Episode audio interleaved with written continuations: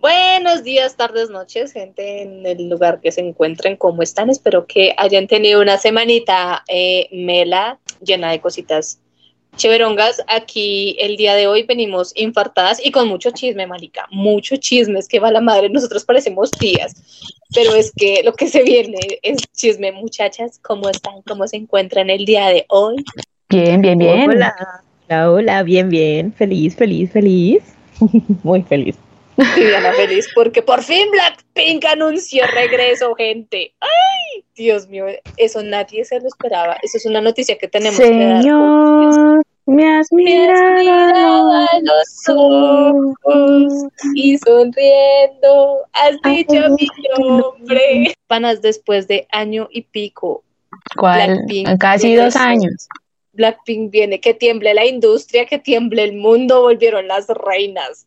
Y volvieron, y ya anunciaron tres, tres cosas. O sea, hoy salió el, como el teaser, salió el, eh, el teaser diciendo que el, como el pre-single va a ser en agosto, ahorita a finales de agosto, después en septiembre tenemos ya el álbum. Aquí manifestando un puto full álbum, por favor, Yeje, no nos hagas quedar payasas. Y ya viene en octubre lo que sería la gira de la señorita Negro Rosa. Dicen que es la gira más grande que vaya a ser un grupo de K-pop, así que tenemos las expectativas altas y al Ojalá no quedar payasas porque llegué. Las fechas sí. concuerdan con muchas negociaciones que se están haciendo acá en Colombia para un supuesto grupo grande en noviembre, así que este es la cruz, préndale la vela a algún santo, San Antonio, no sé, a que sea, y que se nos haga el milagrito. Allí hizo Cristo. En octubre esperamos, esperamos ver qué fechas anuncian nuestra querida gente. Dije, Además, algo chistoso, ¿no? Hoy apenas anunciaron esa vaina de Blackpink como el comeback. Esas acciones de YG Entertainment salieron disparadas, pero al cielo, Dios mío, vieron los que digan que Blackpink no vende.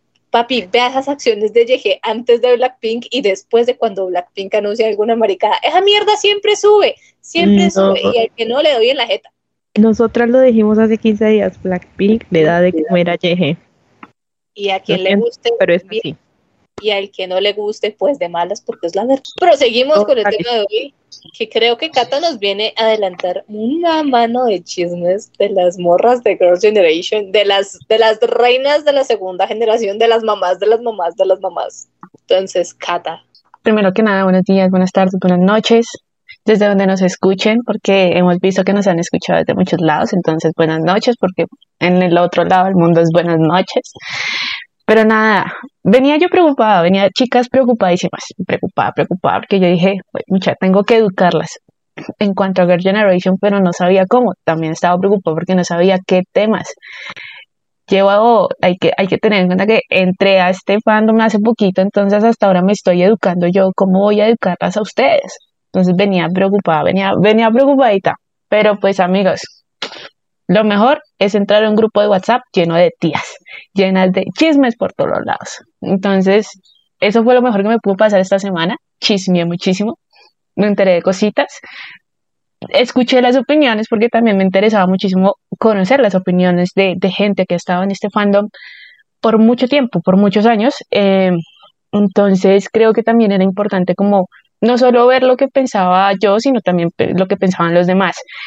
Y pues con esto hacemos la intro hoy, cerrando mes, cerrando julio y empezando el mes de agosto, el mes de las girl groups en el K-pop, y empezamos con el primero, con Girl Generation. ¿Por qué? Porque Girl Generation es el primero que hará comeback el próximo 5 de agosto, que sale la versión digital y sale el MV, y el 8 de agosto sale la versión física. Entonces, sale el 5 de agosto porque Girl Generation cumple 15 años el 5 de agosto de haber debutado. Hace chingo de tiempo, mi gente. Entonces, empecemos a hablar un poquito de Girl Generation o Son Yoshide en coreano, que debutó el 5 de agosto del 2007 bajo la empresa SM Entertainment con la canción Into the New World. Into the New World es un temazo, más allá de todo es cómo esa canción ha sido parte de la comunidad LGBT en cuanto a la inclusión. Entonces, ha sido un himno y se ha escuchado muchísimas veces en los Pride de Seúl durante el tiempo que ha salido. O sea, llevamos 15 años escuchando Into the New World y sigue siendo un himno en la comunidad LGBT. Entonces, creo que mm, nadie pensaba que eso fuera un himno y eso hace parte también de la esencia de Girl Generation, de ser bastante inclusivas en cuanto al tema de la comunidad LGBT. Pero eso lo dejaremos para más adelante. Primero que nada vamos a presentar a Girl Generation como grupo. Este, este grupo tuvo antes de debutar tres alineaciones, o sea, iban y venían, iban y venían em, muchas, muchas miembros de otros grupos eh, que se pensaba que iban a debutar, pero no debutaron. Y al final, les voy a más o menos a contar, fueron casi unas cuatro o cinco versiones del grupo, la fueron formando y desformando muchísimas veces para poder llegar a lo que conocemos en el 2007 como Girl Generation. Hubo muchísima gente entre y la última que se unió fue Sony. Todos conocemos a Sony, que es, prácticamente un icono en Girl Generation. Entonces, al finalizar la última versión, unieron a Sony y debutan nueve chicas y el 6 de julio del 2007 se anuncia como tal quiénes eran las nueve miembros de Girl Generation. Hay que, hay que tener en cuenta que antes de que debutaran como tal en la fecha del 5 de agosto, ya habían aparecido en otros en otras en otros programas de música haciendo digamos que una intro a lo que iba a ser como tal el grupo de Girl Generation empezaron a presentarse en varios programas siendo teloneras eh, con Into the New World. Entonces digamos que Into the New World antes de salir el MV ya se conocía la canción. digamos que fue un hype bastante grande, pero pues al final la carta de presentación fue SMB. SMB que trata de y habla de los sueños y de ese nuevo grupo, de ese nuevo mundo que iba a crear Girl Generation. Entonces, digamos que el mensaje llegó y como tal era una nueva generación de chicas. Para eso tenemos nueve, nueve, nueve integrantes. No vayas a llorar, Cher, por favor. No vayas a llorar. Debutó con nueve integrantes. Teon, Teon como la líder y la main vocal. Jessica como main vocal también. Sony como vocal. Tiffany como vocal y rapper, Hyoyeon como la main dancer, la main rapper y la vocal, Yuri como lead dancer, lead rapper y vocal, bueno, sub vocal, Suyeon como la rapper, la vocal y dancer, Yuna como la visual, lead dancer, rapper y el centro del grupo, y Soyun como lead vocal y la magni. Más o menos todas tienen un rango, nacieron entre el 89 y el 91 entonces tienen un rango entre los 32, en ese momento entre los 32 y los 30 años más o menos. Entonces, digamos que ya previo a eso ya se conocían algunas de estas integrantes, como lo era Yuna, que ya había participado en varios comerciales. ya se, digamos que por ser la visual y por ser el centro, creo que ya se conocía bastante de Yuna. Yuna para cuando debutaron ya grababa cosas, entonces digamos que ya tenía, digamos que una experiencia en cuanto a esta industria de, del entretenimiento en, en Corea. Siguiendo como con esta, esta idea de las integrantes, Girl Generation tiene dos subunidades oficiales. La primera es Girl Generation TTS, que es la subunidad de Teon, Tiffany y Soyeon, que más o menos, si no estoy mal, debutaron como en el 2014, más o menos, 2015.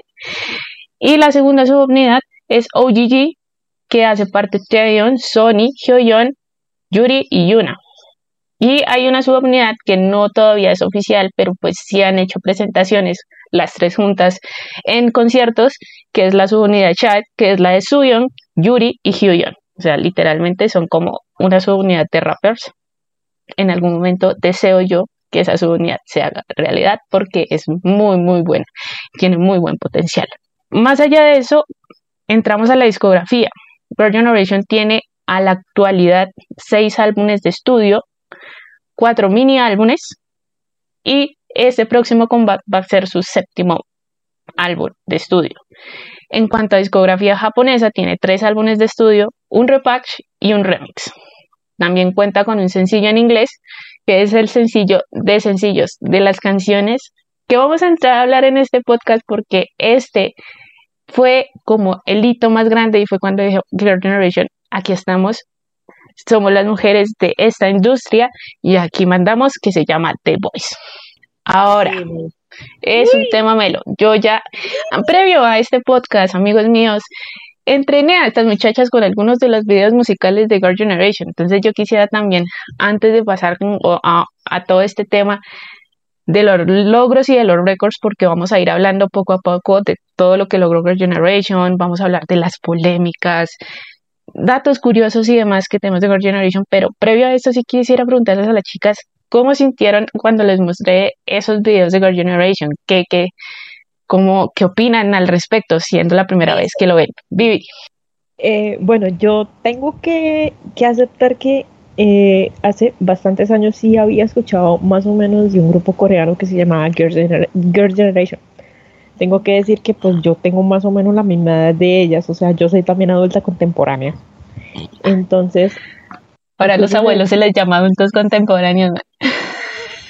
Sí, entonces esto pues realmente las había escuchado, pero no, no, no tan a fondo, o sea, mejor dicho, lo de lo que diríamos por ahí, lo de ley. Sí, había un grupo coreano llamado Good Generation que tenían buena música, que era, mejor dicho, el boom en Corea, pero hasta ahí llegaba yo cuando que días que tú nos mandaste los videos o que nos dijiste, mira esto, miren estos videos, miren esto, ya sé por qué fueron las reinas de la segunda generación del K-pop. Son un grupo muy completo, las vocales, el rap, la escenografía, la presencia escénica, todo, o sea, absolutamente todo. Girls' Generation no tiene que envidiarle a ninguna girl group de la segunda generación. Para nada en lo absoluto. Son unas son unas reinas, son unas reinas de la segunda generación.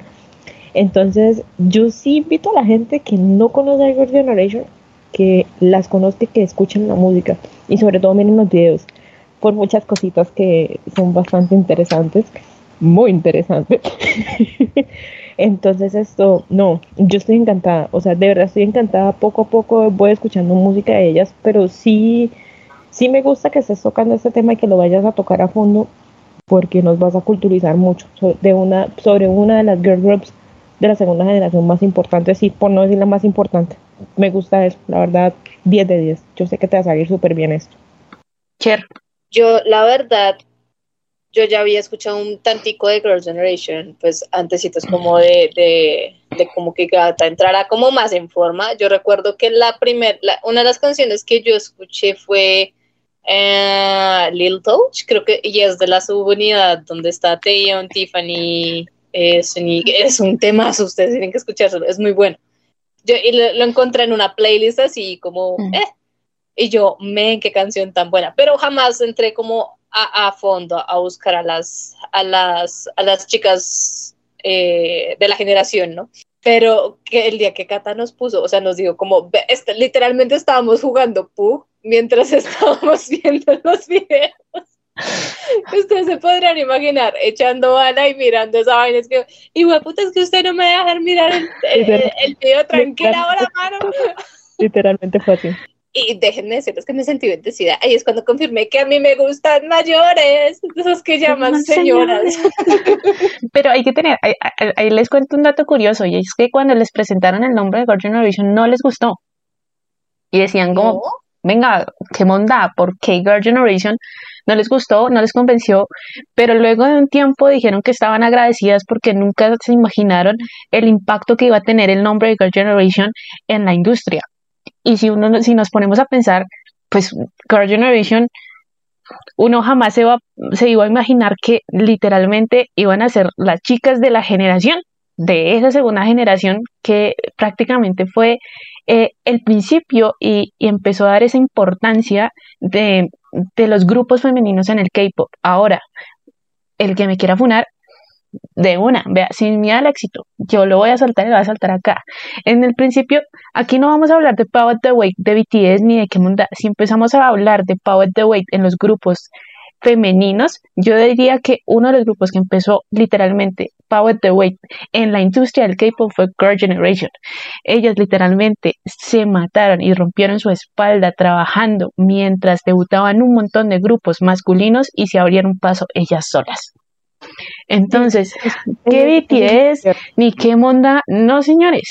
Literalmente, quien abrió la industria para los grupos femeninos y dijeron, aquí sí se puede para las chicas y sí hay un futuro para las chicas en el K-pop fue Girl Generation. Es verdad, eso es muy cierto. Ana, eso es muy cierto, porque en ese entonces creo que estaba, digamos, Big Bang, Super Junior. Estaba Super Junior, la SM era eh, muy... Shiny y toda esa mano de grupos que son TVSQ, me imagino también, que Ujú, son claro. grupos super técnicos. Además de que, Estamos hablando digamos de la época, de la época de que Super Junior estaba super hiper mega recontrapegado a nivel mundial. O sea, el que no escuchara. Super Junior en esa época estaba en nada.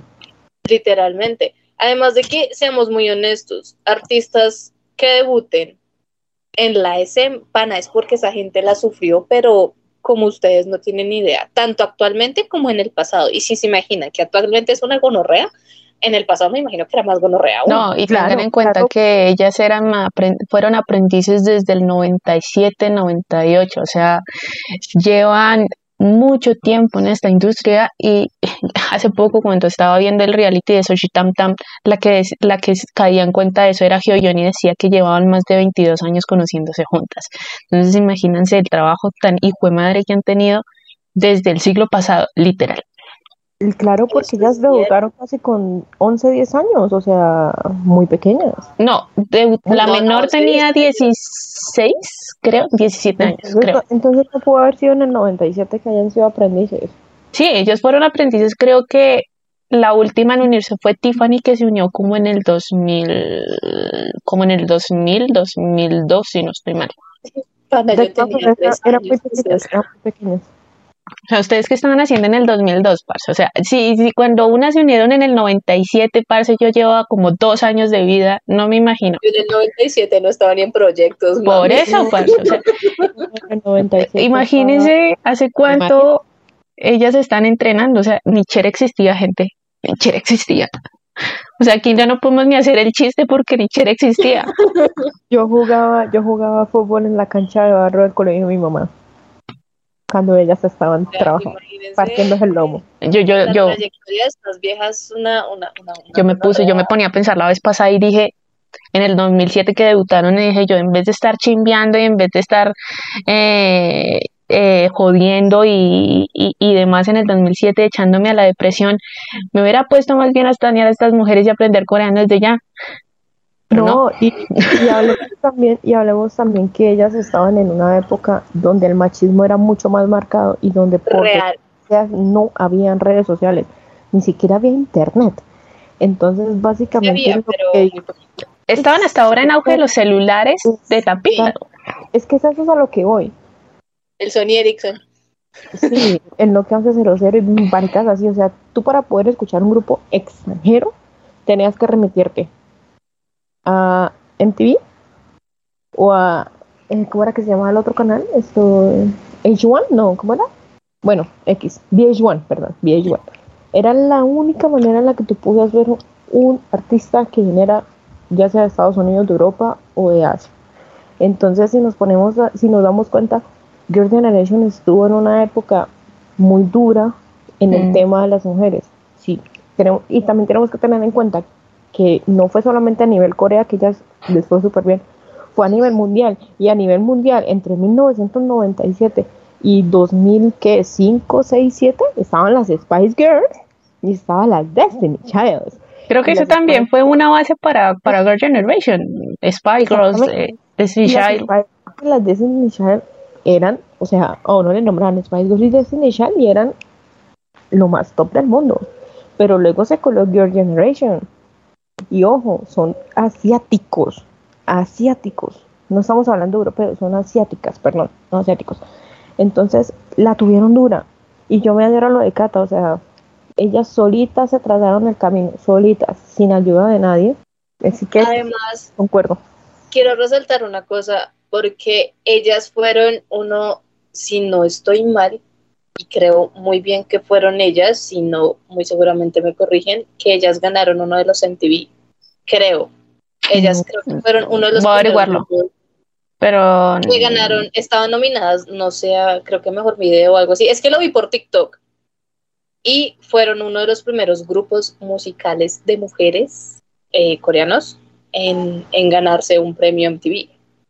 Sí. Imagínense para la... Creo que sí. Y si no, creo que entonces era... lo estoy buscando, lo estoy buscando. Cata está haciendo la gestión mientras estoy hablando. No, no sé, no sé. Eh, hasta allá sí no, no, no te Pero es que, no. es que lo vi en no. TikTok, parce. Pero, pero creo, creo que sí. Cata me, ya, ya me Ganaron el MTV. Video Music Award Japan Album of the Years en el 2012. Háganme el favor, para que esas viejas se hubieran ganado ese premio, cayendo en cuenta que en el 2012 apenas existían las votaciones. Que ya, Apenas existía Twitter. Si algo por mucho estaba saliendo Facebook en ese De entonces. pronto, No, sí Facebook pudo haber sido con The Voice, creo. Facebook ya estaba en auge y Twitter estaba apenas impulsándose un poco, que estamos Pero, hablando, exacto, pero 2012. mírate la, la fecha, o sea, 2012, Mari. estamos hablando hace 10 años. Exacto. Hace 10 años. Eso es literalmente lo que dice Cata. Estas viejas se abrieron camino con sangre, sudor y lágrimas. Y nos vamos a dar en la jeta con el que sea, porque es que No, es- y dieron esa oportunidad a, a otros grupos. Hay que tener en cuenta que, miren, eso es clásico en el K-pop y cualquier grupo de chicas que no se haya al menos coreografiado una sola canción de Girl Generation no existe. Hasta. Dreamcatcher lo hizo. Entonces cualquiera lo hace. O sea, Girl Generation es escuela. Es el, ese es el librito que nosotros utilizamos. Ese es el tío, ¿cómo se llama ese libro chingón? No, tío Nacho no porque es el champú. Na- Nachito aprende, eh, ¿cómo se llama? Nacho Eh, ¿Cómo era que se llamaba? aprende Nacho, algo así. No. Nachito, Pérez, Pero- Pérez, la busco, espera, la busco. Que sí, pero esa es la cartilla del K-pop para los, para los grupos femeninos. Girl Generation es una cartilla. Girl Generation es eso a lo que todo el mundo apunta. Por eso es que digo, si hablamos de Power the Way, definitivamente Girl Generation empezó esta carrera que obviamente los grupos de ahora siguen trabajando por seguir pavimentando su propio camino, pero Girl Generation les dio esa pauta. Porque nunca antes de Girl Generation hubo un grupo que de verdad dijera, ¡buah! Este es el grupo femenino de la generación. No, lo hubo. Y si nos podemos, si nos ponemos, de la Dale. nación. Las primeras. Fue el primer grupo de la nación, son las reinas, reinas de reinas. Pero O sea, esos son otros temas. Son otros temas, pero pues al final, al quien se le da primero el título es el que queda por siempre. Girl, Girl Group de la nación, Girl Generation. y si nos ponemos a ver ahorita, el comeback de Girl Generation es muy especial por la época en la que nosotros estamos. Estamos en una era meramente digital. Digital. Ellas se van a dar cuenta cómo ahorita es que se maneja promoción, eh, votaciones. Pues ni que siquiera saben que, ni siquiera sabían que era una fancam 4K, o sea, medio ternorita. Imagínate, imagínate, imagínate ese- ese- ese- esa, esa idea que tiene la generación o que tenemos nuestra generación de no saber qué putas es una fancam y saber que ahorita es tan fácil, o sea, tan fácil acceder a una canción de BTS, a una canción de Blackpink, a una canción de Twice, a una canción de Aespa, a una canción de ITZY, a una canción de Omega X, a- a- o sea, a tantos Se te quedó grabado la Omega X, ¿no? Total, lo, tengo- lo llevo acá. O sea, a tantos grupos, a tantos grupos que yo sé que ellas cuando lanzan el, el, el, el álbum o lanzan el, el single van a quedar como wow, porque va a haber impacto, van a tener más impacto que hace 10 años o que hace 15 años. Eso lo puedo escribir en mármol, entonces va a ser un, yo creo que va a ser muy chévere este comeback por eso, por el cambio. Y también porque, o sea, es que es Girl Generation, o sea, no estamos hablando de un grupo cualquiera, no estamos hablando de, de un grupito ahí que salió hace 20 años y sí, conquistaron muchas cosas, pero ya no, o sea, ellas mismas marcaron, o sea, ellas marcaron un punto.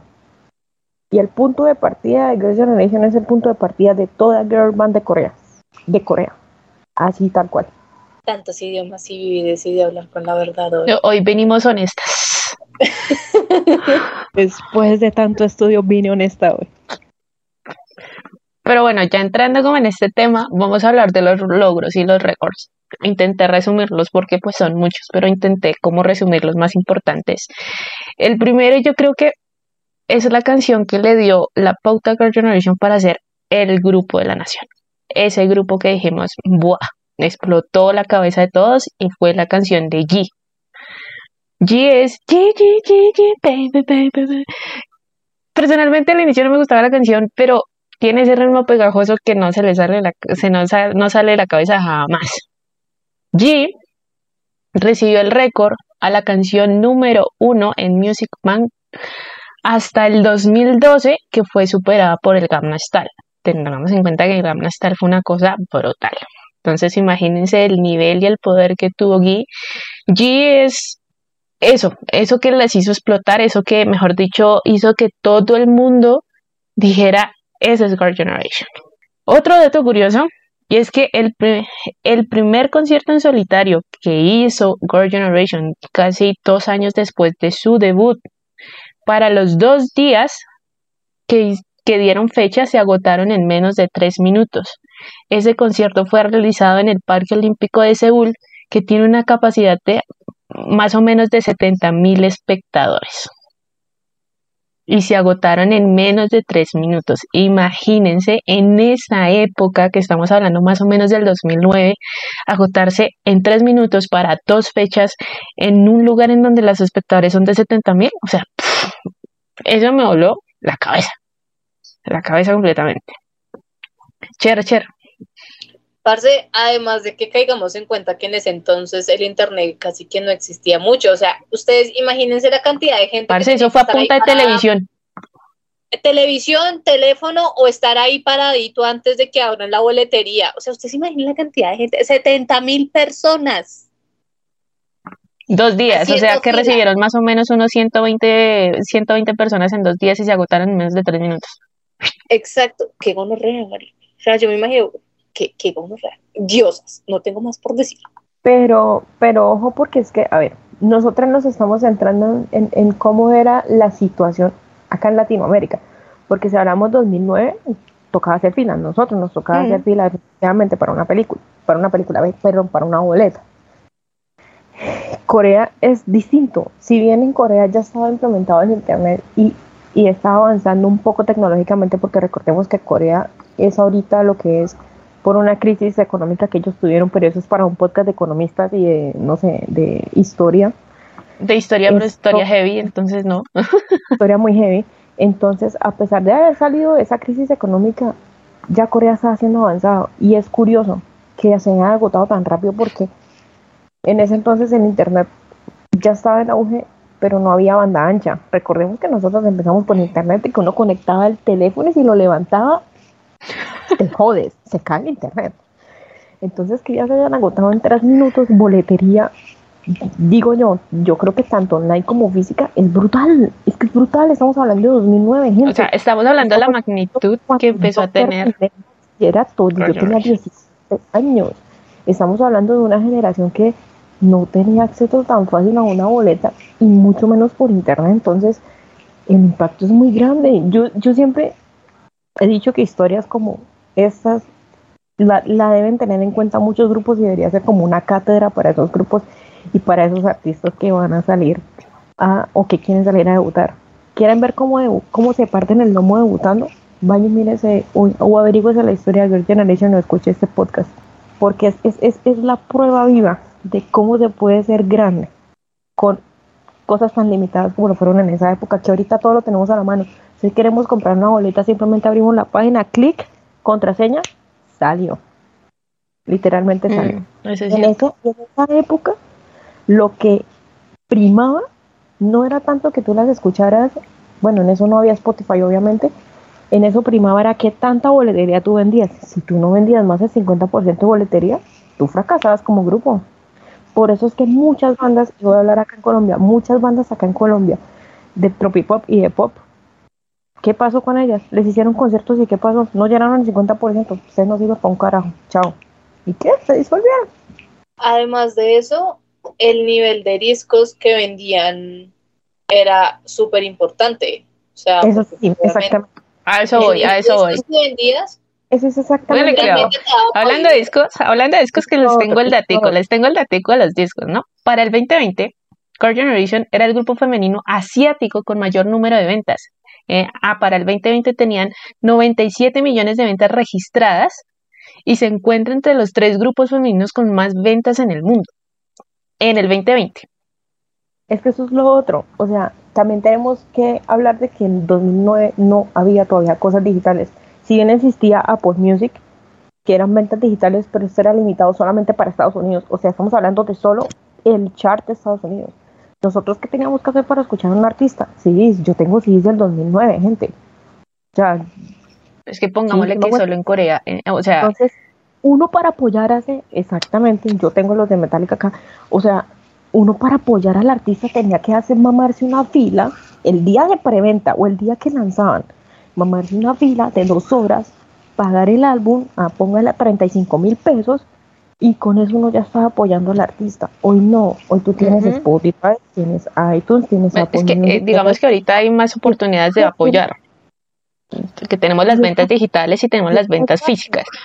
Y, y que no todo el mundo hace 15 años o hace 10 años iba a tomar el tiempo de mamarse una fila de 3 horas para comprar un álbum, para ponerlo en, un, en una grabadora y, y luego que ese álbum se dañara, se rayara, se no sé qué, se partiera. O sea, no, nadie te lo hace. Y ahorita, muchos, o sea, yo soy de los que me encantaría tener CDs de todo el mundo. Hay muchos coleccionistas de CDs. Y si, se, si, si Girls' Generation te sacaba tres versiones de CDs, entonces tú tenías que sacar plata para sacar las tres versiones. Parece, hay gente, eh, el, el álbum de I Got a Boy sacó nueve versiones más la grupal. Imagínate, o sea, imagínate la Mm. gente que la gente que tiene todos esos CDs, no los vendan, o sea, Crack. es una reliquia. No, yo los vendería. O sea, si antes estoy costa- me está costando encontrarlos y es muy difícil. Ahorita los álbumes de Girl Generation de los últimos nueve años es imposible. Pero pues aquí como ya terminando estos datos curiosos, que es que es donde nos damos cuenta del impacto que tiene Girl Generation. Eh, mínimo un álbum y un mini álbum lanzado por Girl Generation vende al menos unas 100 co- 150 mil copias. Mínimo. Eso es lo mínimo. Lo mínimo. Han ganado más de 20 premios durante la carrera, entre ellos Canción del Año en los Golden Discs Award, casi por cuatro años consecutivos. Ha sido Artista del Año en los Mama 2011, a Mejor Grupo Femenino en los Mama 2011, 2013, 2015. Eh, en el 2013 también ganaron el Video del Año en los YouTube Awards por el MV de I Got a Boy. Entonces, estoy muy segura que todos escuchamos I Got a Boy y se nos pasó por la cabeza. También, Lil Touch es el álbum Kino más vendido de todos los tiempos. Es una cosita así de pequeña, o sea, es más pequeña que Taeyeon y es el Kino más vendido de todos los tiempos. Y como hablando de Taeyeon, Taeyeon es la artista solista más vendida en toda la historia de Gaon. Taeyeon es de las vocalistas más importantes que tiene Corea. Por no decir que es compositora, productora y tiene una de las mejores voces que yo he escuchado en todo el tiempo del K-pop. Creo que es de las mejores vocalistas que tiene el K-pop al día de hoy. Y el que me diga que no, los atiendo de a 10. Me invoca el que vea, me invoca el que es mi bias. Claro que sí.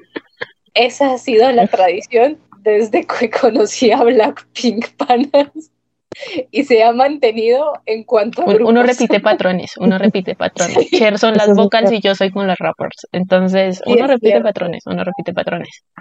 me pasa en Twice, me pasó en Girls' Generation, yo, yo vi, yo, o sea, a mí ya me gustaba Taeyeon, obviamente sabía que Ya era Girls' Generation, ya yo, hablamos de- ven, Si hablamos de seguir mayores, a mí me gustan las uni.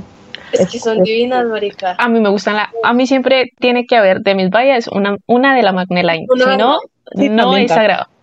También. No, O sea, a no mí- es. a mí sí me gustan mayores, sino que O sea, no digas. En mi no digas baseline siempre no es una no digas visual, una rapper y una Magne. Bueno, yo no, o sea, yo no puedo decir que me gusten mayores porque, a ver, si vemos en Blackpink me gusta Jisoo y Jisoo es menor No, que pues yo. a mí las únicas que me gustan mayores es de pronto Jisoo, Y Nayeon es menor que yo. Moonbyul y Girl Generation. De resto, todos menores. Sí, qué bonito yo solo decir que a mí me gustan mayores, los que llaman Pero bueno, no, no, no, no, no, no, no nos salgamos del tema porque ahora, como datos curiosos, tengo bastantes datos curiosos. Uno de los datos curiosos que yo le comentaba hace poquito que me di cuenta porque estaba leyendo y es que muchas de las canciones que han sido, que han sacado Girl Generation han sido compuestas por Yuri, pero Yuri no le ha interesado el tema de que leen los créditos en las canciones porque desde el primer momento ella se enfocó más en ser main dancer y lead dancer a ser compositora. Entonces, muchas de las canciones, no sabemos cuántas, pero muchas de esas canciones han sido compuestas por Yuri. Es, increíble. Otro es que tenemos muchas idols dentro de Guardian Generation que son filántropas que les ayuda, que les gusta mucho hacer donaciones, que les gusta muchísimo hacer parte de, de, de campañas. Eh, a favor de ciertas cosas, de ayudar a la gente, de dar becas. Eh, Soyun, Yuna son muy especiales en este tema, donan cierta cantidad todos los años para invertir en becas, en ayudar a gente en situación de pobreza. Entonces, digamos que son artistas bastante filántropas en cuanto al tema de la labor social. Hablando de Yuna, leí por ahí un rumor que decía, como ella fue la primera que empezó sus actividades en cuanto a, comerciales y demás previo a su debut, eh, lo que ganaba se lo dividía entre las otras ocho chicas, porque digamos que ella tenía esa idea de, que todas fueran con dinero a su casa. Entonces digamos que Yuna es bastante especial en ese tema, ¿no? Entonces cuando yo leí eso, de verdad me mató.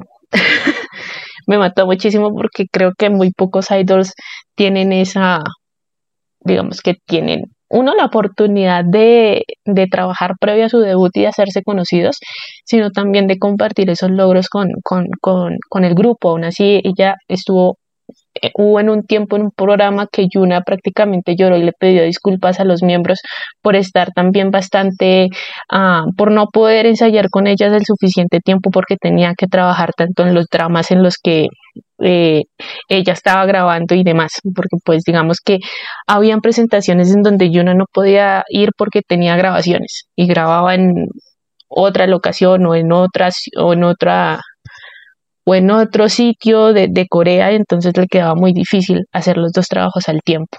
Entonces creo que, que pues es de esas idols que yo he visto que están muy, muy, muy entregadas, no solamente al grupo, sino también a, a, a sus miembros. Eso es con lo que hemos visto, eh, que he visto mucho en el K-pop y es esa familiaridad que se tiene, ¿no? Lo veía con Dreamcatcher, lo veía con Blackpink, lo veía con Twice pero ver eso también en Girl Generation me pareció bastante bonito sabiendo todas las problemáticas que ha tenido Girl Generation durante a lo largo de su carrera. Vivi.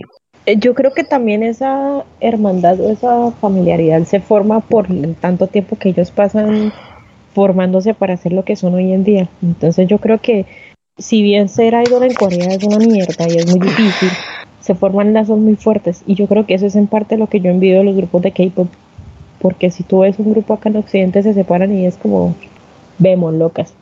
Allá no, allá sí son muy de, de lazos y de... Camila, ¿me escuchas? De, dejar esa, esa, esa familia. Cuando eso iba a decir yo, Camila, ¿estás escuchando esto? Aquí sí se aman. Entonces esto, sí hay un amor muy genuino por, por parte de... Pero creo que eso también tiene que ver por la cantidad de tiempo que duran entrenando, ¿no? O sea... Sí, pues o sea, por eso te lo decía, por eso te lo decía, tanto tiempo están juntos y, y están juntas y luego debutan y, y, son exitosas juntas, eso, eso forma un lazo muy grande y, duele mucho cuando grupos así se desintegran y dicen hasta acá llegamos o no renuevan contrato, les da duro, o sea, eso es una tusa grande, grande, mm. grande, grande. Como, eso, eso lo hablaremos después porque ahorita viene el chisme, pero pues sí, tienes toda la razón. Como, como soltar una parte de ti. Cher. Es que sí, de hecho, pues digo, completa lo que dice Vivi, porque digamos, aquí te vamos a poner el ejemplo, Fifth Harmony. Pero además de, digamos, además de, de, eso, pues ya, eso venía ya siendo más problemas internos con la empresa también, ¿no? Con Psycho y con Epic Records. Entonces ahí, pues Camilita tenía sus razones para salirse.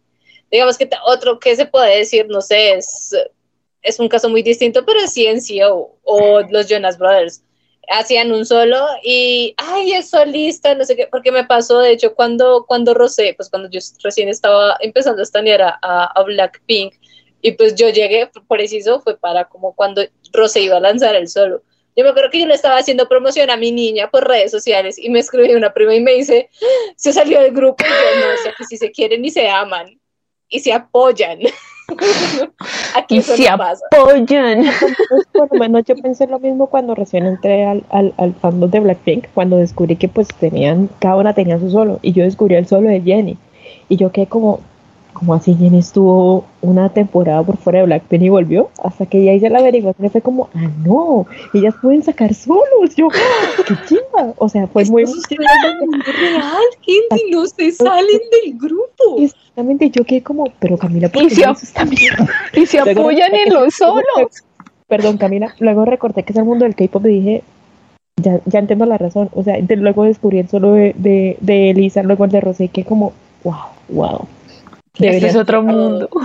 Aquí es como todo Pero- en cuanto a solos. y Pero la sí, manera, y la manera, la manera en cómo se apoyan. O sea, Sí, digamos que es la manera en que se apoyan en los solos. Creo que, eh, creo que la- no he visto una persona. Me volvió a pasar con Nayeon, pero creo que no había visto a alguien tan emocionado con un solo cuando fue cuando sacó Jenny su solo y Jisoo prácticamente. Jisoo nunca vemos, nunca he visto a Jisoo llorar, aparte de Snowdrop porque le tocaba. Pero creo que esa vez en que estaba ella acompañándola en los programas de, de promoción y se le aguaron los ojos mientras Sí. veía a Jenny haciendo su solo, creo que es lo mismo que me pasó viendo a Mina, viendo a Sana llorar por los solos de Nayeon. Entonces creo que es esa familiaridad que no estamos tan acostumbrados acá, porque es que acá estamos más acostumbrados a la competencia. Ajá. ¿Ve? Entonces, digamos que eso es, esa es la diferencia entre el occidente y, y, el- y la parte asiática, y, ¿no? y algo que, y algo que jamás vayamos a ver acá en Occidente es lo que hicieron, creo que fueron unos premios que hizo Blackpink, que estaba cantando esto Jenny su solo, y cuando entra la coreografía de solo, entran Blackpink Uh, a hacer la uh, sí. coreografía con Ay, esa es la mejor colaboración que he visto en la puta vida. Uf, uno es como, se aman, nea, se aman. Confieso que lo vayamos a ver. Yo nunca me imaginé ver a Lisa, a Rosé y a Jisoo haciéndole la compañía en el baile mientras Jenny era el centro, Ujú. ellas atrás bailándole. Eso no va a pasar acá en Occidente, Exacto. gente. Olvídense, olvídense de eso. Pero bueno, eh, digamos que esa familiaridad, ¿no? Eh, eh, entramos a este tema de la familiaridad porque sé que va a estar muy importante más adelante, que vamos a hablar de un tema muy, muy, muy importante en la carrera de Girl Generation. Pero así como tenemos logros y tenemos récords, tenemos polémicas. ¿Por qué? Porque un grupo que lleva tanto tiempo sin tener polémicas no es grupo, lastimosamente. Entonces, la primera polémica que yo creo que tuvo mucha incidencia en Girl Generation fue el Black Ocean que le hicieron en 2018 prácticamente fue un, un boicot a Girl Generation por parte, dicen que fue por parte de los fans de TVXQ y Super Junior, porque veían que estaban, que las chicas eran muy cercanas a esos dos grupos y entonces por eso le hicieron el Black Ocean en el 2008. Imperdonable. Son unos perros. De ahora en adelante les voy a decir son unos perros. Esa es la primera. La segunda, y creo que vamos a dar un momentico para hablar del tema, y es el intento de secuestro que sufrió Taeyeon en uno de los conciertos. ¿Por qué? Resulta que ellos estaban presentando en un festival y subió un man de la nada a llevarse a Taeyeon. Si no hubiera sido, si no hubiera sido por LMC y por Sony, que no dejaron que se llevara a Taeyeon, quién sabe qué hubiera pasado. Entonces, que, vamos a abrir un momentico para hablar del tema. Lo puse en paréntesis. ¿Es culpa de la muy Por supuesto que sí. Entonces empezamos a hablar del tema de la seguridad de los idols y creo que más en ese tiempo la falta de seguridad de los girl groups era muchísimo más grande de lo que es ahora. O sea, digamos que ahorita se ha puesto un poco más de atención, entre comillas, pero digamos que en ese tiempo, que, o sea, imagínense que en un festival súper grande se burle un tipo universitario de la nada y aparezca encima del escenario llevarse un idol. ¿En qué momento y en qué cabeza cabe algo así? Sí, Banana. yo lo, de, lo del casi secuestro, yo lo vi en un TikTok, no mentira, lo vi en YouTube. Y quedé como, ¿qué? Marica, ¿Qué? yo lo vi en, ¿Cómo yo lo vi en diablo? TikTok y yo, pues, yo, yo no entendía y yo, pero ese man no es del staff, porque el tipo estaba vestido como del staff, huevón, y yo, este man no es del staff, y yo recuerdo que creo que ese man llega, coge como que abraza a, a Taeyeon y la y empieza La jala horrible.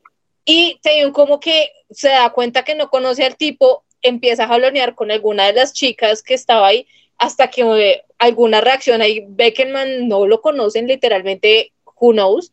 Y entonces ahí es cuando hacen como señas de, vengan que este man no es de nosotros, o sea, no es del staff, no lo conocemos, no sé qué, y es cuando se van contra el man y ahí es cuando el staff reacciona.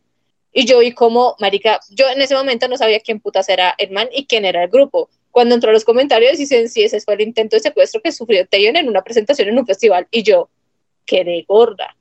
¿Cómo es esa mierda posible? O sea, ¿cómo hizo este tipo, además de, de, de, de, de generado, de, marica, ¿cómo hizo para burlar toda la seguridad? Esa es mi pregunta.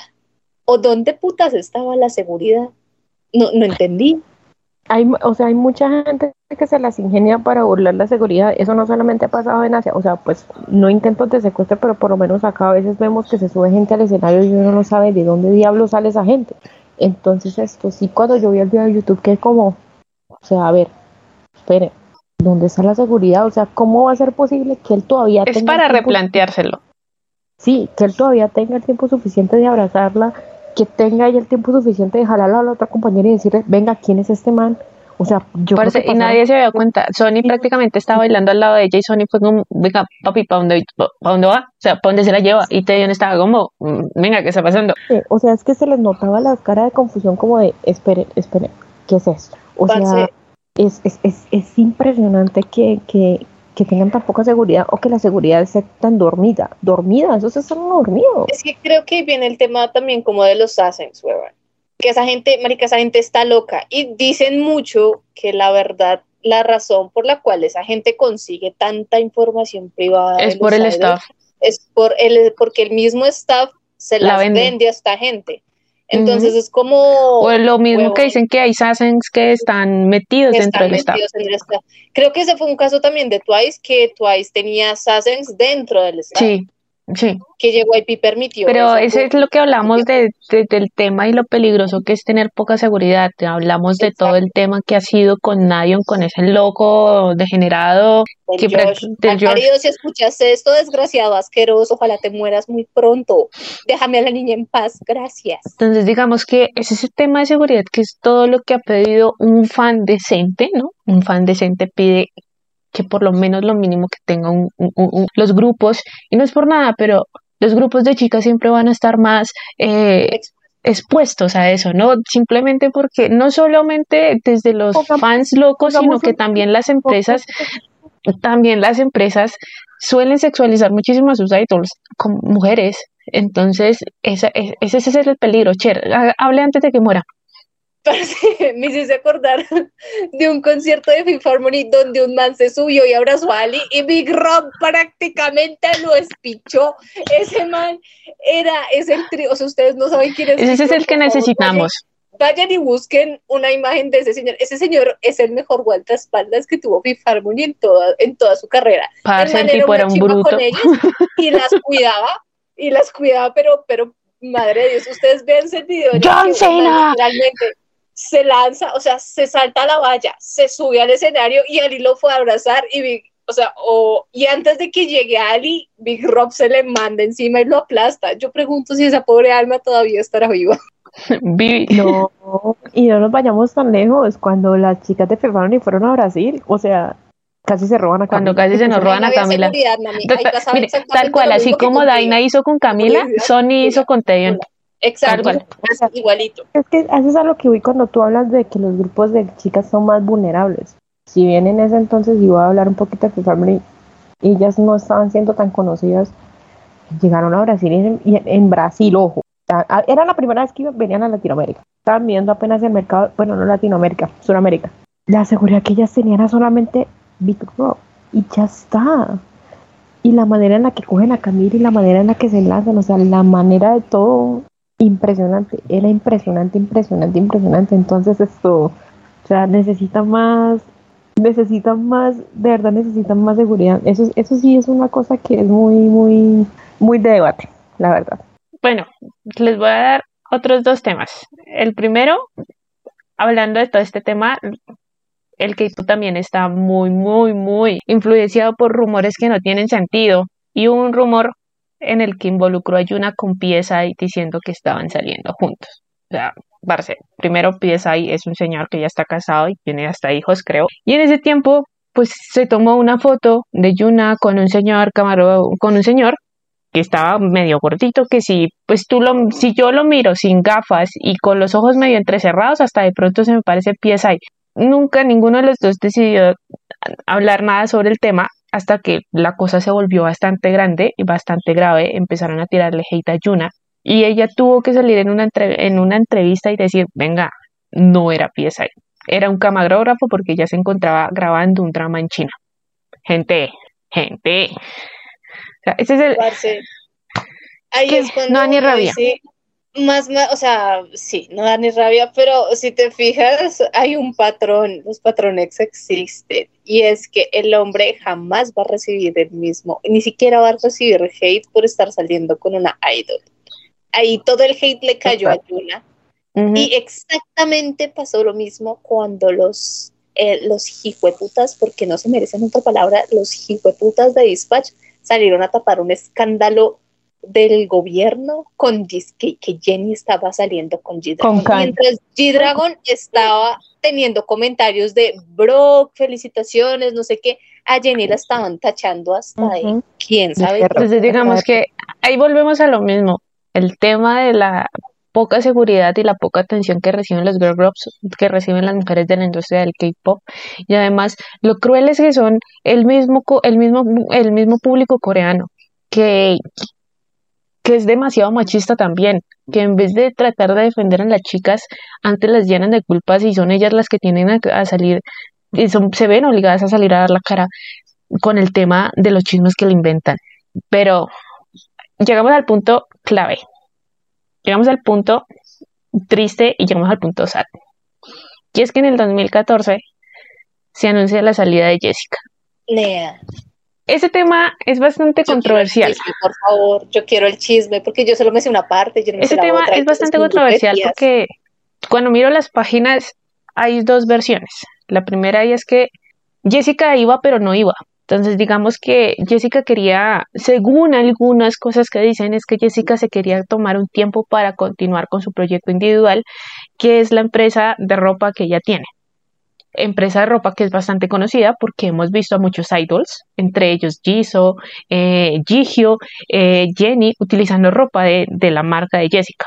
Jessica siempre había tenido un interés bastante grande en este tema de la moda y pues se había dicho que ella también quería como que tomarse ese tiempito para empezar a, a dar a conocer y como que, que, la empresa creciera más. En algún momento, previo a la salida, cuando antes de que anunciaran la salida de Jessica de la manera en que la anunciaron, eh, se había dicho que Jessica iba a terminar de hacer la gira, si no estoy mal, y el álbum que tenían planeado, y luego se retiraría. Esa era la idea que se había dicho. Pero de un momento a otro, en el 2014, SM publica un comunicado diciendo que prácticamente que Jessica no había querido continuar más y que se iba.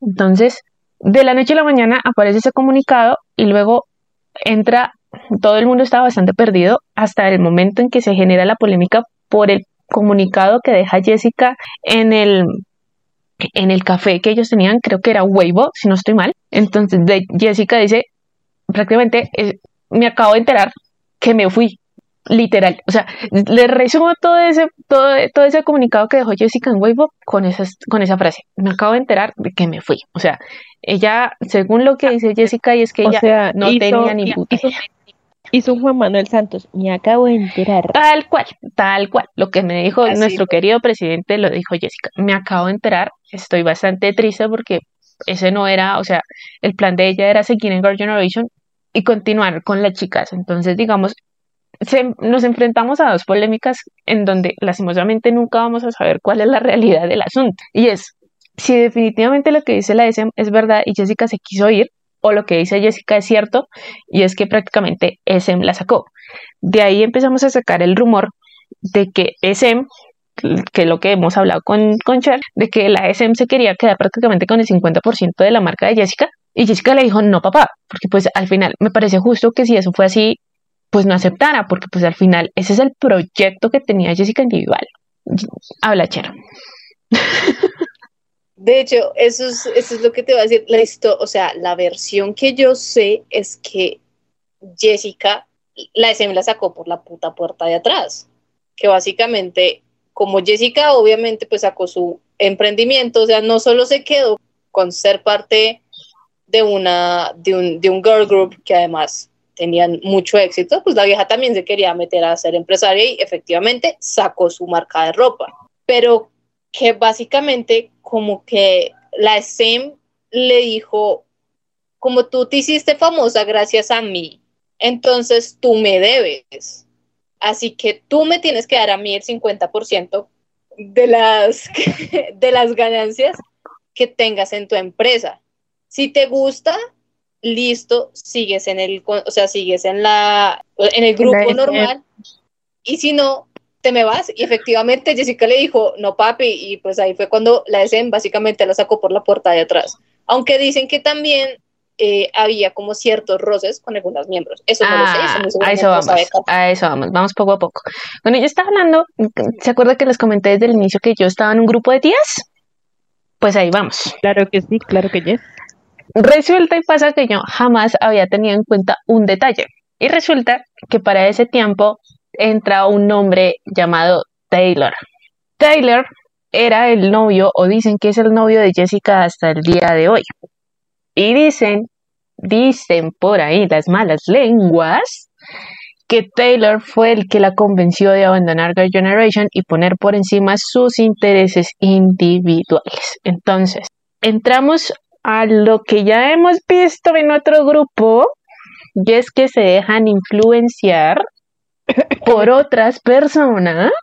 Entonces, ¿hasta qué punto también yo digo, listo, vale, que Jessica quiera cumplir su sueño individual de ser eh, diseñadora de modas y tener su propia marca, me parece perfecto. Creo que yo lo decía en el grupo y fui muy honesta y es que todas tienen ese, digamos que por ese lado no hay problema porque si, si empezáramos a atacar a cada una de las chicas de Girl Generation por hacer, por hacer su, su carrera individual, la primera que saldría perdiendo eh, eh, es Yuna, porque pues Yuna prácticamente actuaba y, era idol al mismo tiempo desde antes de debutar. Entonces creo que el problema de mucha gente que le echa la culpa a Jessica por el hecho de haber eh, haber seguido con su carrera individual de ser diseñadora de modas, yo creo que ese no es el problema. El problema va más allá, es que si de verdad se dejó influenciar por otras personas para conseguir ese sueño, sabiendo que lastimosamente después de eso la SEM la vetó completamente de Corea y Jessica no puede sacar nada de música dentro de Corea. Por eso es que Jessica en este preciso momento se encuentra en China. Ella empezó su marca de ropa desde China, desde cero, básicamente. Entonces, Tuvo que mudarse a, a China. Si de verdad fue influenciada, jamás pensó a lo que iba a escalar este problema. Obviamente, yo no lo dudo que la SM sea tan hambrienta, porque sí, es, puede ser cierto y lo puedo asegurar que hasta de pronto sí fue capaz de pedirle el 50% a Jessica y con toda la razón del caso Jessica le puede decir que no, porque al final es su empresa, no la de la SM. Pero hasta qué punto nos podemos dejar influenciar por otras personas y digamos que dañar muchas cosas del grupo. Podemos entender que hay muchas de las, de las integrantes que les dio muy duro la salida de Jessica, por no decir a Tiffany, por no decir Sony, Yuri, Yuna, que eran también muy cercanas a Jessica, le sentó bastante duro esa salida de, de, de, Jessica. Sony se alejó muchísimo del grupo después de esa salida porque pues la verdad fue bastante difícil. Sony se ve hasta en conciertos llorando por la salida de Jessica. Pero, o sea, no solo entramos al tema de que pronto pudo haber sido culpa de, Son, de, de Sam, también puede haber culpa de Jessica, pero entramos también a, tener otra tercera persona que ni puta idea, que a la fija es una rata completa, que la influenció para salirse de la SEM. Vivi. Siento que me estás contando la historia de alguien por ahí que hizo lo mismo. Pues en este, en este caso no sería por una marca de ropa o por un proyecto personal de moda, sino por algo musical. Pero sí, o sea, yo creo que el tema de las influencias muchas veces cobra factura y de qué manera. Eh, en este caso me sorprende que el rumor sea porque un novio tuyo o algo tuyo te diga como no, venga, sálgase porque cállate de los putas, pero él también tenga su tajada. Como verían por ahí, a ese cuento le falta un pedazo. O sea, yo no creo que tú estando en una girl band que es la, la más del putas de Corea, con semejantes éxitos, con semejante vaina, hombre, tú vayas a preferir, y, o sea, no hablo de, preferir porque yo sé que va a sonar mal, pero lo va a tocar así. Irte a hacer tu propia marca de ropa donde probablemente no, o sea, de tomarte el tiempo de crear tu marca de ropa, o sea, es que es, suena ilógico, es que suena ilógico que alguien simplemente diga, no, pues ni mierda, ustedes no me quieren darle el, el tiempo para hacer eso, nos vemos. No, suena ilógico, porque volvemos al tema de la familia. Ellos crean familias, ellos crean lazos muy fuertes como para que tú vengas de la noche a la mañana a decirle, niñas, eh, me voy. ¿Por qué? Acá no me quisieron. No, pues suerte, pongo primero mis, pongo primero mis cosas y luego la banda. Y, y no digo que no esté mal, está bien, pero es que siempre va a haber un trasfondo de qué es lo que quieren por detrás del proyecto de esa persona y eso pasa en toda la industria, en Occidente y, en, y allá en Asia. Entonces, si la SM quería sacar su tajada, muy desubicado de su parte. O sea, eso es muy, ser uno muy desubicado de su parte. Y si el man, que la influencia de ella quería también sacar tajada, también muy, muy puto por parte de ella porque pensó más en el beneficio de él y no tanto en ella. Es que eso es cierto. Digamos que lo de la parte de que los idols, básicamente, si te das cuenta, casi que todos los grupos, los integrantes, marica, se adoran, se cuidan mucho, están muy pendientes de todos ellos. Pero digamos que en, en, en la vuelta está de, las, de, las, de las chicas de la generación, básicamente las peladas ya venían con sus roces. Tengo entendido que Jessica creo que ya tenía sus roces con Taylor entonces, es que eso es discutible. Viene siendo otra. lo que pasa es que eso es eso es eso eso eso es infundado y eso es lo que vamos a hablar ahorita. Pero termina termina y te digo por qué. Sí, pues ahí sí yo la verdad no sé porque pues muy fan de Girl Generation yo no es que lo sea. Y pues también pues digamos que lo de la influencia pues sí, marica, digamos que Jessica tampoco la pensó mucho, pero me imagino que por algo Jessica se comunicó con los fans en el café, o sea, y publicó su carta. O sea, de otro se queda callado. Ajá, exacto. Donde Jessica hubiera dicho, me sacaron y yo sí me quería ir de la manera en que me sacaron, pues ni mierda, yo tampoco tengo por qué dar excusas ni tengo por qué decir nada. Exactamente, exacto. Creo que, creo que todos pensamos en eso. El hecho de que la vieja se hubiera tomado el tiempo de ir a escribir y decir, gente, me acabo de enterar de que me echaron, o sea, yo sí me iba a ir, pero no ahorita, más tarde, pero ese, ese, ese es uno de los puntos. Jessica, le cagaron, el, o sea, la SM tuvo que haberle cagado el plan a Jessica porque muy seguramente ella les había dado como la guía que ella quería hacer, como tanto para rendir en el grupo, obviamente por las chicas, por los fans, me imagino yo, y estar ahí con ellos, y a la vez, pues ya después sí ponerse a hacer sus proyectos en solitario. Que la SM no se diera, o sea, podemos decir que quizás el novio de Jessica influenció en esa decisión, se podría decir, de que la pelada hubiera, y muy seguramente la vieja lo discutió con la SM, porque esas son cosas que primero los artistas tienen que hablar antes de tomarse liados. Pero que la SM haya dicho, ¿sabes qué? Me voy a cagar en tus planes y de una vez paso y te veto, porque eso fue lo que hizo ese. Lo que la hizo sacó, vetarla. la vetó en todos los medios coreanos y como es la SM y es una de las empresas más grandes, pues, o sea, es la SM contra Jessica. ¿Y que fue lo mejor, la mejor decisión que hizo Jessica? Así, gran mal parido, me voy. Se fue, creó todo desde cero y ahorita es una empresaria exitosa, sigue siendo cantante, y por ahí publicó un libro con chismes. Vamos a hablar del libro. Cerrando estas polémicas antes de cerrar este podcast. de verdad. Ese libro se llama Shine. Shine ha sacado dos versiones. Una versión creo que la sacó hace como dos años, como en el 2020, y la versión, la segunda versión, la segunda parte del libro de Shine se salió este año. ¿Qué pasa con el libro de Shine? El problema no es que Jessica haya sacado un libro. Eh, eso vale tres.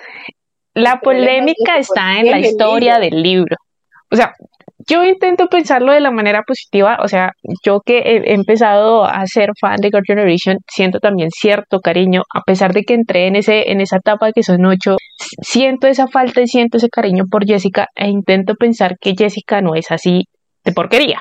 Pero para todos es bastante sospechoso que publique un libro en donde relata la historia de una chica que se vuelve idol y debuta en un grupo con nueve chicas. Güey, o sea... ¿Coincidencia? No lo creo. Inserte el Volvemos a decir lo mismo que decíamos hace poco y que, que se me ha venido mucho a la cabeza leyendo este tema del libro y es que a veces la ficción supera la realidad. muchas veces Jessica ha tenido que decir que el libro es ficción. Vale, si yo le quiero creer, yo digo, vale, es ficción. Pero cuando empieza uno a leer los tweets de la gente que publica ciertos fragmentos, yo la verdad me descargué los 35 primeros capítulos del libro y iba en la página 3 y me aburrí. Entonces no pienso leerlo, no creo que lo alcance a leer porque no creo que me soporte tanto. Pero, porque no parece bueno. Perdón Jessica, pero tu libro no me parece bueno. Pero resulta que muchas de las descripciones de las miembros de ese grupo de ese libro corresponden a la descripción de las chicas de Girl Generation. Estamos hablando de que habla muchísimo de Taeyeon, de Suyun, de Soyun. Entonces, entramos a muchas cosas que ha hecho ver ese libro que no sabemos si es verdad o si es mentira. Entre ellas, una y es que, de por lo que también me estaban comentando la gente del grupo de las tías, para hablarlo así, y es que habla mucho de la sexualidad de dos de las chicas del grupo del libro, ¿no? Hablamos, estamos, yo, yo les decía, y creo que lo vuelvo a repetir en este podcast, que me escriba un libro sería chingón, pero atrever, y sí, pero el problema va de verdad está basado en su historia como idol y atreverse a hablar de la sexualidad de dos de las miembros con las que prácticamente estuvo durante siete años. Hace poco, hace, hace unos segundos les mandé una imagen al grupo que las dejó impactaditas. y es que... Mucho, muy. Pana, o sea, quedé ojito, boquita, ojito. De entre esos rumores se dice que supuestamente Yuri y Jessica tuvieron una relación y eso fue porque una vez fueron a una fiesta y las vieron así en un bar. No se sabe si es cierto o es verdad, no se sabe si son ellas. Es un mm. besito para reforzar la amistad. Oh, todos podemos reforzar la amistad de María. Estaban reforzando su amistad. La verdad yo pensé que era Jenny, no me imaginé que... yo. ¿En serio? Sí, por un momento. Pero pues digamos que más allá de, esto, entramos a hablar de esas polémicas en las que se han visto involucradas ellas por el tema de la sexualidad. Ya hemos hablado que Corea no está preparado para esta conversación y que puede que sí, sea el rumor sea cierto que muchos de los idols de K-pop hacen parte de la comunidad LGBT.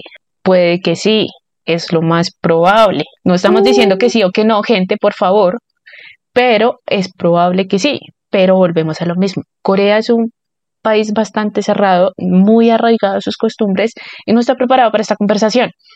Entonces tampoco esperen ustedes, fans, que venga el idol y les diga, ay sí soy gay, ay sí soy lesbiana, ay sí soy bisexual, porque no va a pasar. Eso no va a pasar. A menos de que se vayan a ir a vivir a, a, a, Estados Unidos y entramos a esas polémicas en donde también se les han ido muy encima por apoyar a la comunidad LGBT. Entre ellas, toda la polémica que hubo con Tiffany, que Tiffany dio un discurso mm, para, creo si no estoy mal, para el Pride en Estados Unidos, en donde ella prácticamente dice y, da ese discurso diciendo que apoya a la comunidad LGBT y también nombra a Girl Generation. Todo el público de Corea se le fue encima, porque como así. Entonces, hemos estado, Girl Generation se ha visto bastante mm, involucrada en este tipo de temas en cuanto a la sexualidad y, se, ha, empezado mucho a rumorar sobre el tema de la sexualidad de las chicas.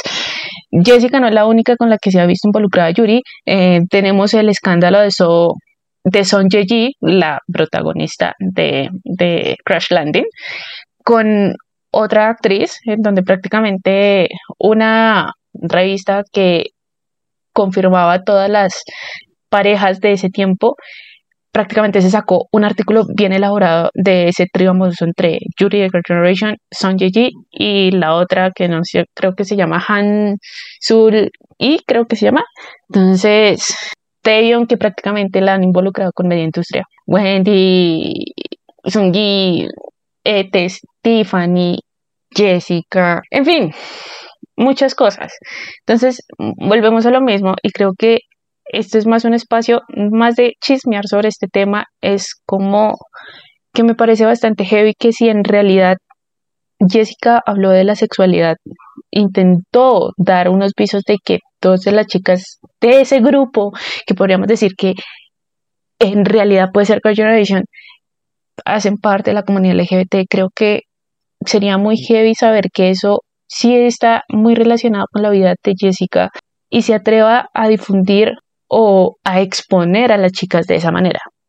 creo que eso lo, creo que a eso voy, eso es lo grave, Vivi. Sí, o sea, hay que tener en cuenta que igual no, no, no es que por fuera de Corea sea más fácil salir del closet, uno va a estar menos estigmatizado y vamos a estar menos señalados que en Corea, claramente, aunque Corea pues poco a poco va dando pasitos de tortuga esto en el tema de los derechos LGBT y bueno, todas esas cosas. Pero sí es muy curioso que todas estén involucradas en temas donde involucren mujeres. O sea, me, me causa mucha curiosidad y no sé si es que esto es un patrón del K-pop, porque es que no solamente en Girls' Generation, o sea, en Blackpink, Rosé tiene ganado hasta por donde ustedes lo miren. No sé dónde va conquista. Exactamente, sé dónde va conquista. Ese harem. Sí, o sea, eh, bueno, en Twice también hay, han salido, pues no sé si rumores, pero también se les... Ajá, sí. Esto, eh, o sea, sí, cosas así que van saliendo y también de idols hombres, pero es curioso, es curioso que a ellas todas las involucren en una Pero relación. Más allá de eso es lo que te digo, o sea, más allá del tema de que las involucren es si Jessica fue capaz de ese libro de, de exponer a esas dos Pues- integrantes a ese tema. Cher, Puede, yo digo que yo digo que puede, puede que sí, como puede que Parce, no. que- Pues Dale. es que a mí se me hace una falta de respeto por parte de Jessie hacia las integrantes. O sea, uno entiende que quizá la morra quería, no sé, dar a conocer su historia entre Girls' no, pero ah, da- dame esa, dame esa opinión al final cuando yo te diga lo próximo.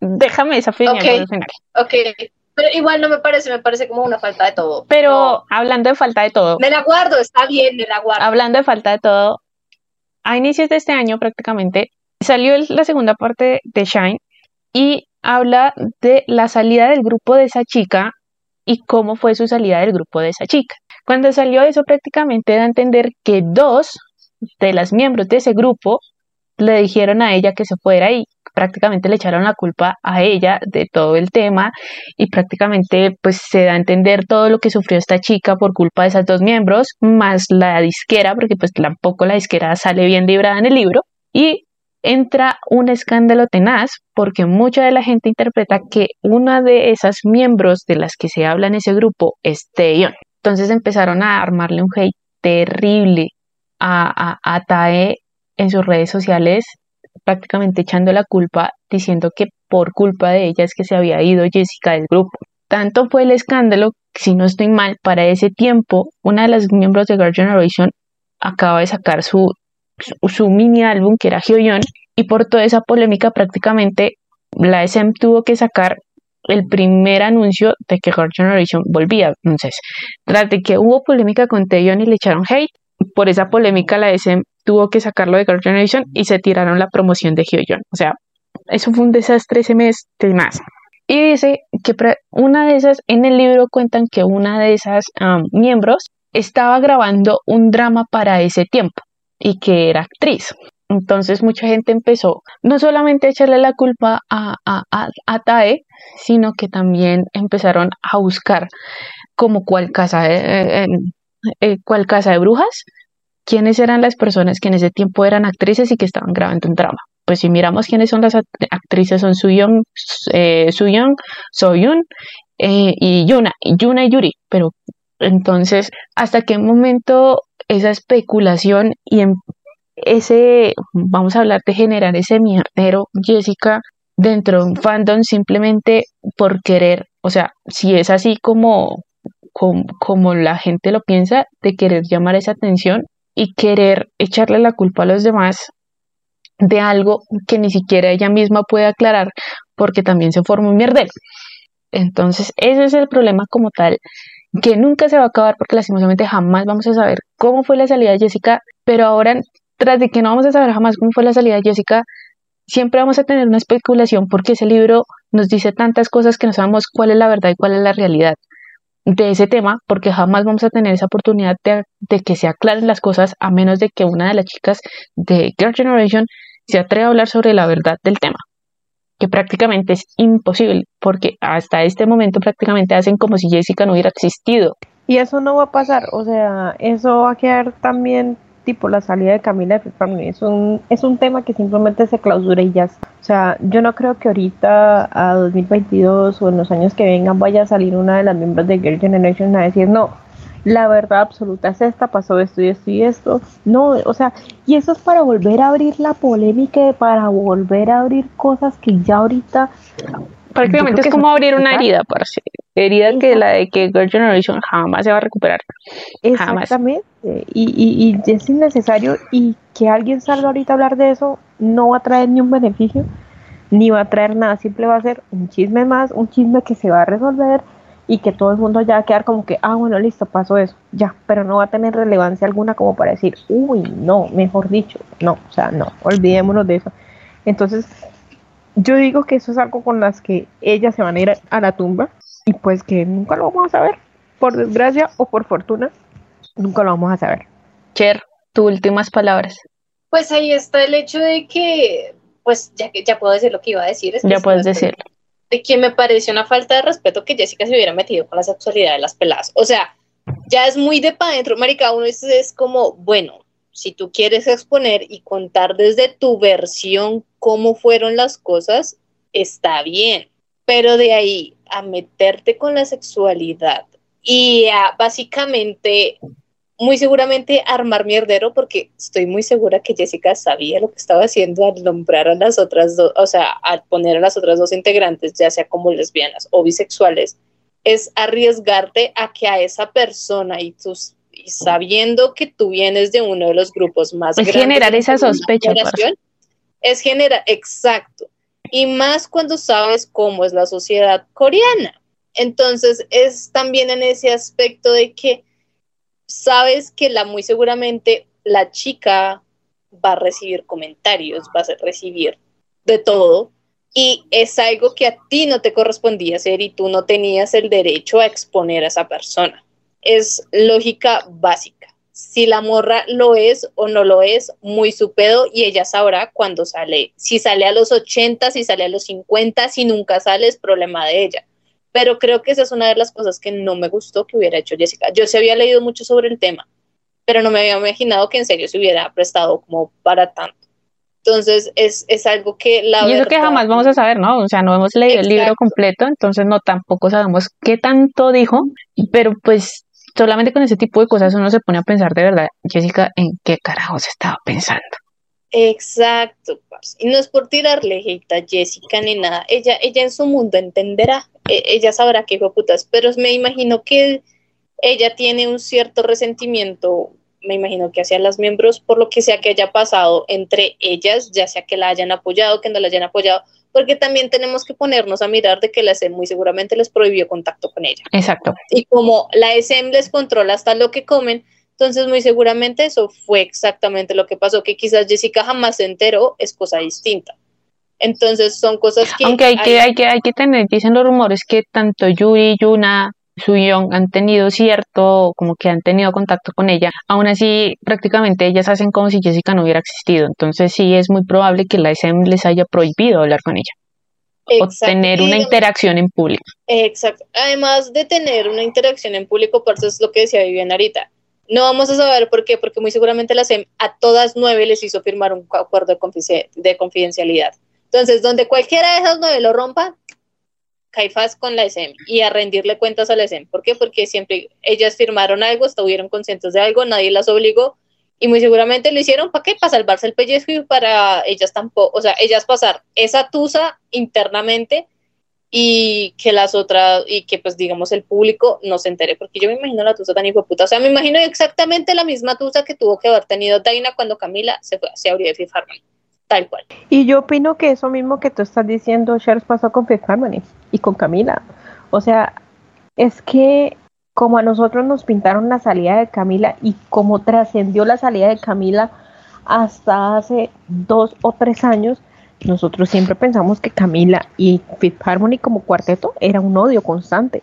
Hasta que llegaron ellas y se pusieron los pantalones, o sea, se terminó Fifth Harmony, perdón, y yo creo que para ellas fue la libertad de decir, ven, lo que ustedes vieron en ese entonces es, o sea, fue mentira. Nosotras somos una familia, ta, ta, ta, ta, Y sí, toco el tema de Daini y de Camila porque...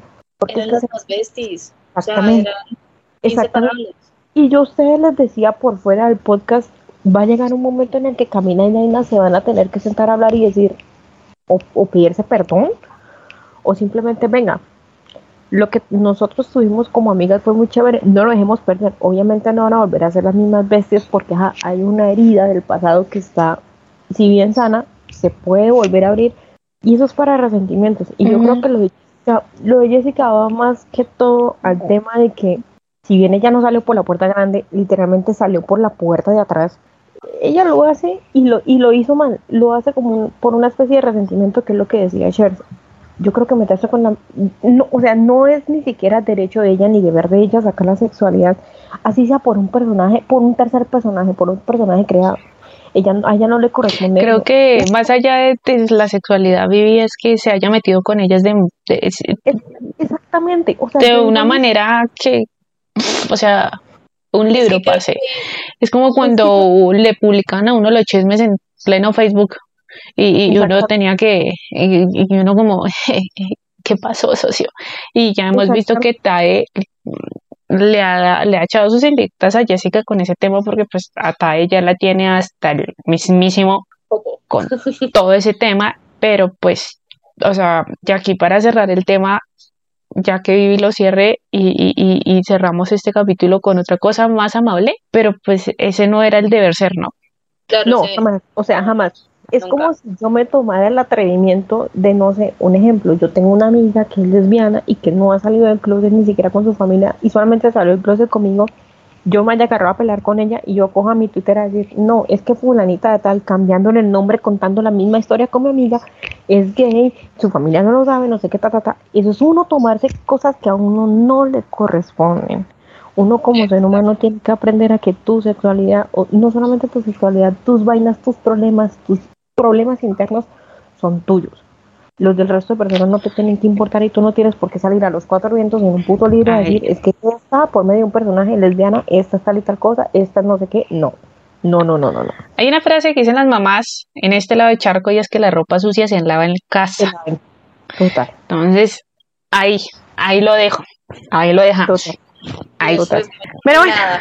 Cositas con que un- pasan, chismes de grupo. con algo, eh, con algo más amable, todas son solistas, todas son solistas. Entonces, mi recomendación aquí para cerrar y dar un, un, un- paso a, a, a eso que fue después de Jessica y es Girl Generation como ocho, se supieron parar y se supieron enfrentar a una realidad que fue bastante difícil em, y supieron hacerlo, ¿no? Eh, hay mucha gente que la siguió apoyando y, y la seguirá apoyando por mucho tiempo y tal vez muchos pensaron que Girl Generation no iba a seguir habiéndose ido un, un, miembro, pero, pero lo lograron, lo lograron y, y, eh, la prueba de ello es este comeback que viene por la celebración de los 15 años, que ellas han sido muy honestas en este tiempo de, de, de decir que es un regalo para los fans.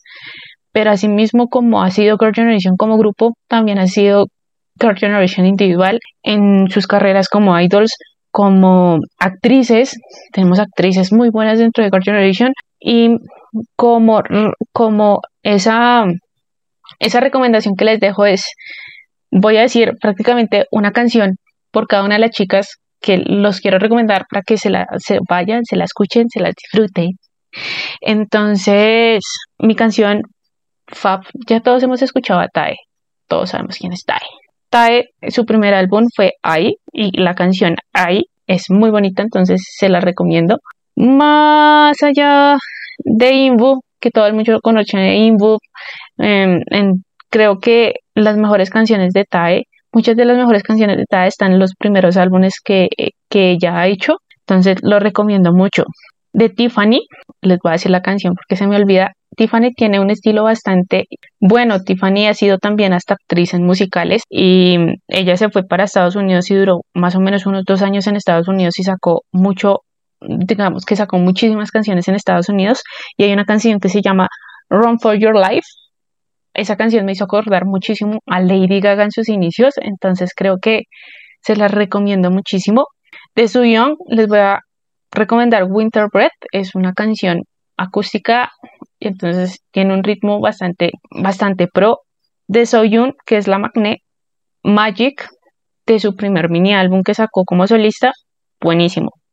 De Hyoyeon, que también ha llevado más o menos una, una carrera muy paralela a Tae, pero pues prácticamente se convirtió en DJ y hay una canción que se llama Second, que la sacó, si no estoy mal, el año pasado, es un featuring con Bibi, que también es una, es, es una cantante coreana, entonces se la recomiendo muchísimo. Pero pues Hyoyeon tiene canciones electrónicas bien pro, entonces les recomiendo Deep y Desert, que son muy, muy, muy, muy, muy buenas. De Yuna, aparte de ser actriz, también sacó un mini álbum y hay una canción que se llama eh, When the Wind Blows. Es un acústico sé que le va a escuchar, les va, a gustar mucho a las chicas, así que les recomiendo a las chicas esa canción porque es muy bonita y es un acústico y por lo menos sé que a Vivi le gustan también las canciones acústicas, entonces sé que esa le va a gustar muchísimo. La escucharé. De Yuri, de su mini álbum, em, donde sacó, hay una canción que se llama Chapter 2 y Ending Credit, To Be Continued, son canciones muy del estilo también de la canción que hizo Yuna When the Wind Blows, que son acústicos, que son bastante tranquilas y creo que los vocals son muy buenos, muy, muy, muy buenos. Sony, ustedes dirán que por qué no digo nada de Sony es porque Sony se ha dedicado a hacer más MC, a ser parte de programas. También hubo un tiempo en que Sony se alejó muchísimo del tema del entretenimiento y prácticamente vivía encerrada en su casa. Entonces, Sony como tal ha hecho más eh, soundtracks para series que para otra cosa. Les recomiendo estas canciones, se las escuchen. También les recomiendo muchísimo que escuchen las canciones de The Girl Generation, The Voice, Agara Boy, um, G, em, y que se escuchen muchísimo y a toda la gente que apoya muchísimo a Girl Generation, que las apoyen muchísimo en este comeback, porque pues ha sido muy difícil que Girl Generation abra su agenda para un comeback, porque todas viven ocupadas en cualquier cosa y ellas mismas lo han dicho que fue muy difícil abrir este, esta agenda para este nuevo comeback y que prácticamente han trabajado muchísimo para ello. Entonces, es este, este especial es más para que conozcan, para que conozcan prácticamente lo, yo creo que también pienso que este podcast es como dar un inicio a, a lo que es los grupos femeninos en el K-pop, y, empezar con Girl Generation es empezar con ese inicio y ustedes van a entender cómo esto abre las puertas a grupos que ahorita están liderando prácticamente el mercado como lo es Blackpink y Twice. Entonces, y que prácticamente Girl Generation ha sido un referente para los grupos que han venido después de ellas. Entonces, nada, espero que escuchen, entiendan la historia de Girl Generation y, les den esa oportunidad, si nunca las han escuchado, den esa oportunidad con este nuevo comba que sale el, próximo viernes y se lo disfruten.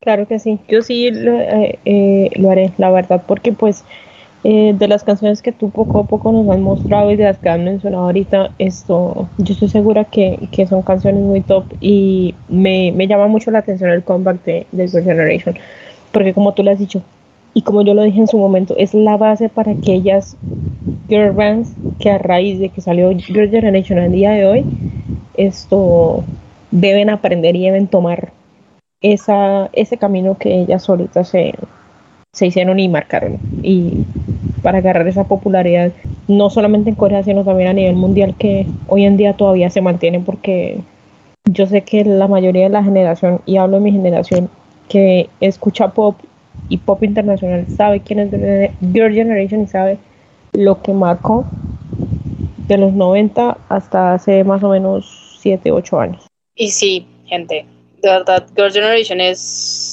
o sea, además de que tiene como un sonido muy retro en sus primeros, eh, sus primeras canciones. Sí, tal cual. Em, total, total.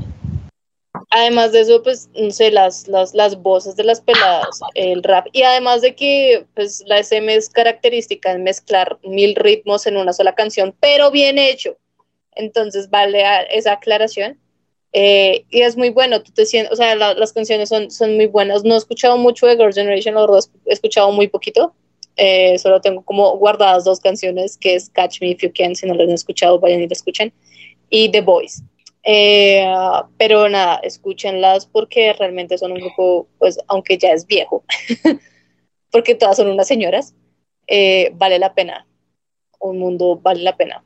Son esas morras que te empoderan a su modo, a su modo, literalmente. Sí, y creo que no solamente los, la, la música, si tienen esa oportunidad y de verdad quieren conocer a Girl Generation, hay muchas guías en, en YouTube que les, que, que les va a mostrar como tal, de manera decente, quiénes son ellas, cada una de ellas, y también hay guías que son prácticamente un chiste completo, pero les hacen ver prácticamente la naturalidad de los, de, los idols, ¿no? Entonces, es, es eso. Es que conozcan simplemente si es por música, conozcan las canciones, desen esa oportunidad de conocer las canciones.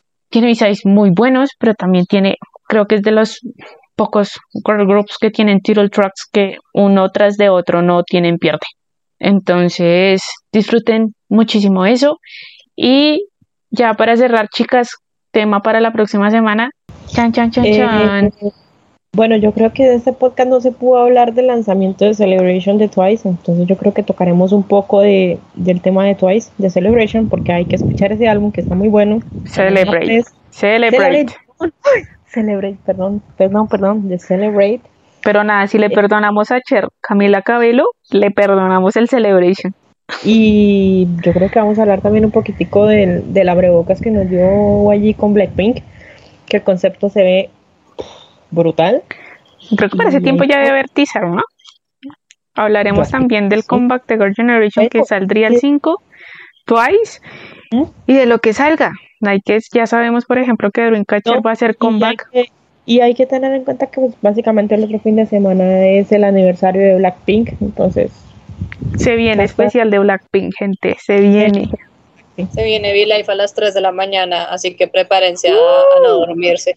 Uh, así que sí, esos son los temitas. Agosto va a ser el mes del K-pop, así que prepárense para cuatro podcasts litera- literalmente de K-pop, porque pues es el mes de las girl groups, como ya se dieron cuenta. Y empezamos hoy con, perdón, cinco domingos de, de puro K-pop.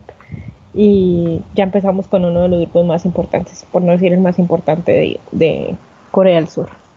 Niñas, yo creo que esto es todo por hoy. Eh, Bastante por educativo. Juiciosos. mandémosle un saludo- a nuestra nueva fan, que es de México. TKM. ¡Saranji! ¡Saranji! ¡Saranji! ¡Saranji! ¡Saranji! ¡Saranji! La verdad es que se llama, se, se- Se llama nada bien. se llama Nadia, pero la verdad es que la conocimos en Pug por Jensu. Así Se que quedó Jensu, literalmente, así estás guardada en mi teléfono, TKM. Es la versión 2.0 de Shares, o sea, la adoptamos para crearla como Shares. Y La pues van a volver a nada, criar, ya criaron a una. Yo voy a Gracias. ayudar en la crianza. Nadia, gracias por el apoyo. Seguiremos jugando en PUB y, y qué, y, y enseñándote más cositas. Ujú. Sí, Gra- chicos, gracias a todos. Gracias, gracias a ti por ese abrebocas y esa historia de Girl Generation, de verdad. Nos hacía falta, nos hacía falta un especial así. Y nada, cheers, esto, dame las redes, por ti. Ay, verdad. Nos pueden seguir en Instagram, en Twitter como luju, arro- arroba luju podcast. Eh, futuramente, muy seguramente ya con esta, creo que vamos a Esperamos, inaugurar esta, esta vez sí. Esta vez sí esperamos inaugurar TikTok y en un futuro Twitch y también YouTube, ¿no? Entonces, besitos, se me cuidan, tomen agüita eh, y nada. Protéjanse mucho, cuídense mucho. Recuerden que la viruela del mono está por ahí rondando. No solo tenemos COVID, tenemos viruela del mono. Entonces, por favor, cuídense mucho, tomen agüita. Lávense las manos. Un Mm. abrazo para todos y nos vemos el próximo episodio en Luju Podcast. Un besito. Año. Adiós.